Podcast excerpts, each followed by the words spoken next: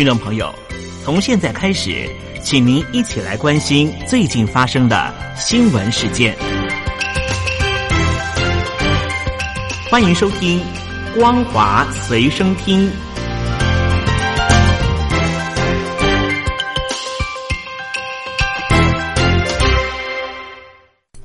各位听众朋友，你好，欢迎收听本节的《光华随身听》，我是老谷。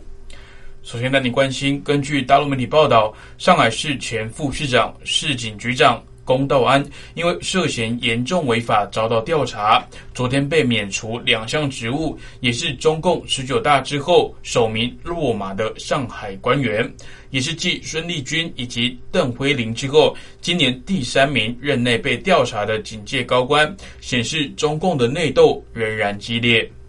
报道指出，上海市十五届人大常委会昨天审议并表决通过人事任免，决定免除龚道安的副市长以及市警局长的职务。他因为涉嫌严重违纪违法，遭到司法主管单位调查。会中同时通过任命现年四十七岁的陈通为新任的上海副市长。报道指出，龚道安从一九八一年九月起，长期在湖北警界系统任职。二零一七年六月出任上海市警局长，二零一八年一月担任上海市副市长，直到上个月才被调查。根据媒体报道，中共目前公布新增北京、湖南以及安徽三个自由贸易试验区，并扩展浙江自贸区。分析认为，这是中共无计可施之下炒作城府概念，并无利于外贸。可见，中共所谓内循环为主的政策根本行不通。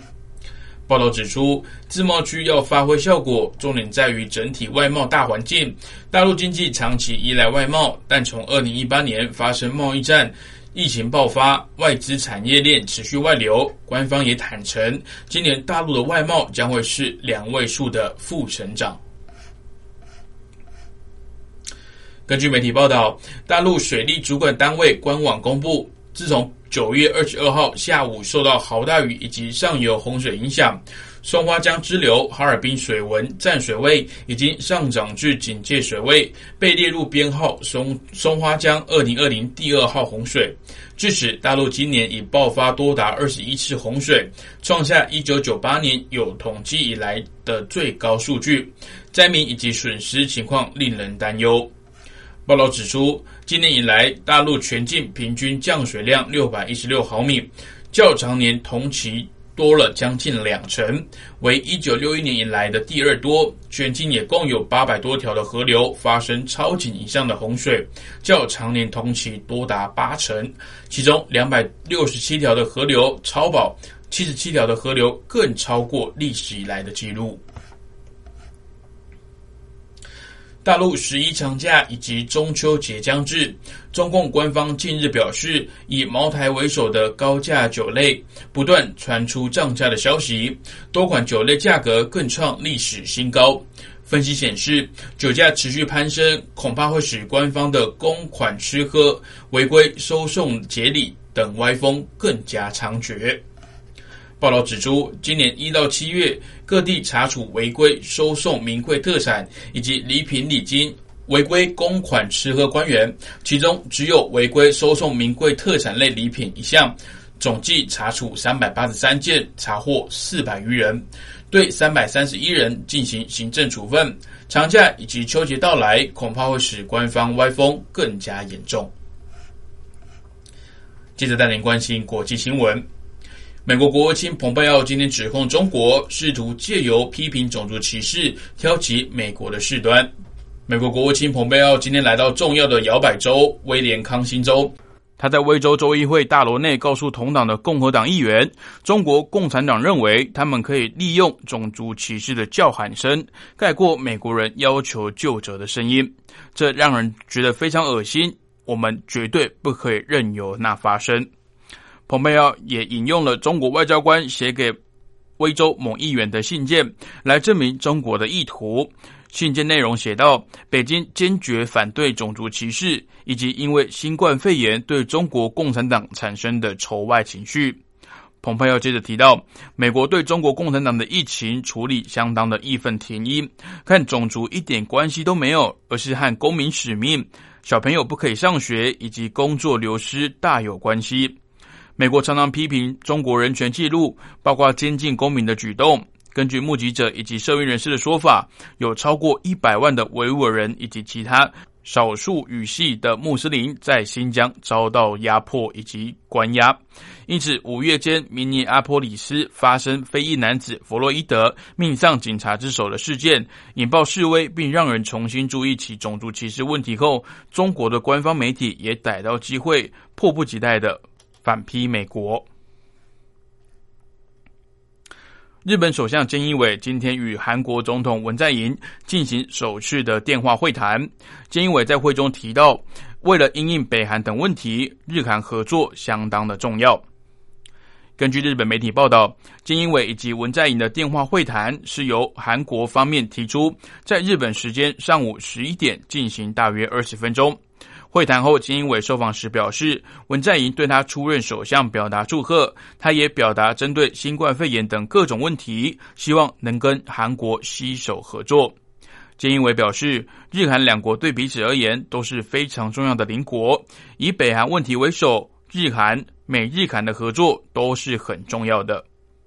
菅义伟也提及造成目前日韩关系紧张的征用工等问题。他对文在寅表示，目前两国间紧绷的关系不能放置不管。他希望以今天的会谈为基础，面对各种问题将贯彻日本一贯的立场，往后也将要求韩国能有适当的对应。美国总统川普今天表示，不愿意保证，如果他在今年十一月三号的总统大选败给民主党的对手拜登，他将会和平的转移政权。川普今天在记者会上回答是否保证能和平的转移政权的问题时，他表示：“我们必须看看接下来会发生什么事。大家都很清楚，我一直反对邮寄选票，邮寄选票根本是场灾难。新冠肺炎疫情期间。”民主党人鼓励选民邮寄投票，川普担忧此举有舞弊的嫌疑，在选举还没有登场前不断的放话，试图让选民质疑选举的合法性。根据美国媒体报道，近一个月以来，川普无论是透过推文或是公开批评邮寄投票的做法。一直敦促选民不要在十一月大选透过邮寄的方式来投票。然而，在疫情期间，大多数的州都鼓励邮寄投票，以保护选民的安全。本身也使用邮寄投票的川普，试图区别佛州等自动寄出邮票选票给所有登记选民的州，以及只有向提出要求的选民寄送邮票选票的州。川普在毫无证据的状况下声称，广泛的邮寄投票将会导致大规模的舞弊。然而，按照惯例，将选票邮寄给所有的选民的五个州都不曾出现重大的舞弊情势。川普今天似乎在暗示，如果各州排除自动寄出邮寄选票，就不会有舞弊或是和平转移政权的疑虑。而拜登的阵营今天则表示，这场选举将会由美国人来决定结果，美国政府完全有办法把违反者给送出白宫。好了，以上是本节光华随身听的内容，感谢您的收听，也祝您有顺心的一天，再会。都挺好的，放手了，自由了，再也不用猜忌天亮才回家的你。所有恨你的语言没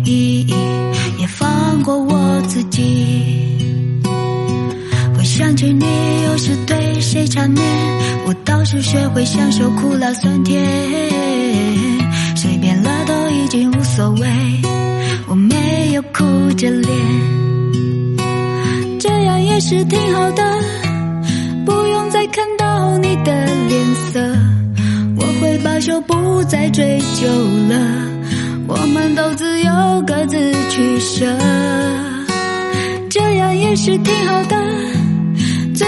题目已经选择，快点忘记阵痛和波折，推开跨出未来的大门。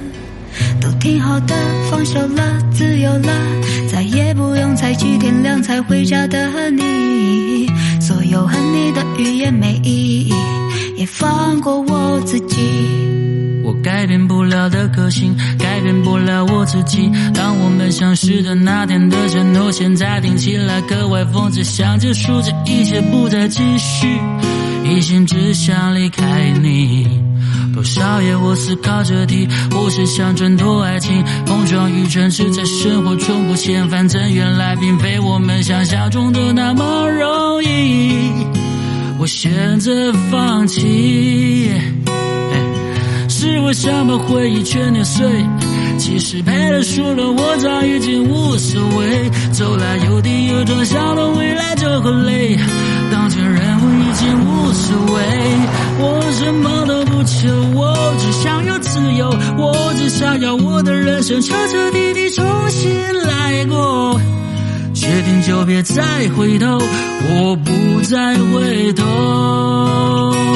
这样也是挺好的，再看到你的脸色，我会罢休，不再追究了。我们都自由，各自取舍，这样也是挺好的。最难的题目已经选择，快点忘记阵痛和波折。推开跨出未来的大门，这样也是挺好的，不用再看到你的脸色，我会罢休，不再追究了，我们都自由，各自取舍，这样也是挺好的，最难的题目已经选择，快点忘记阵痛和波折。推开跨出未来的大门。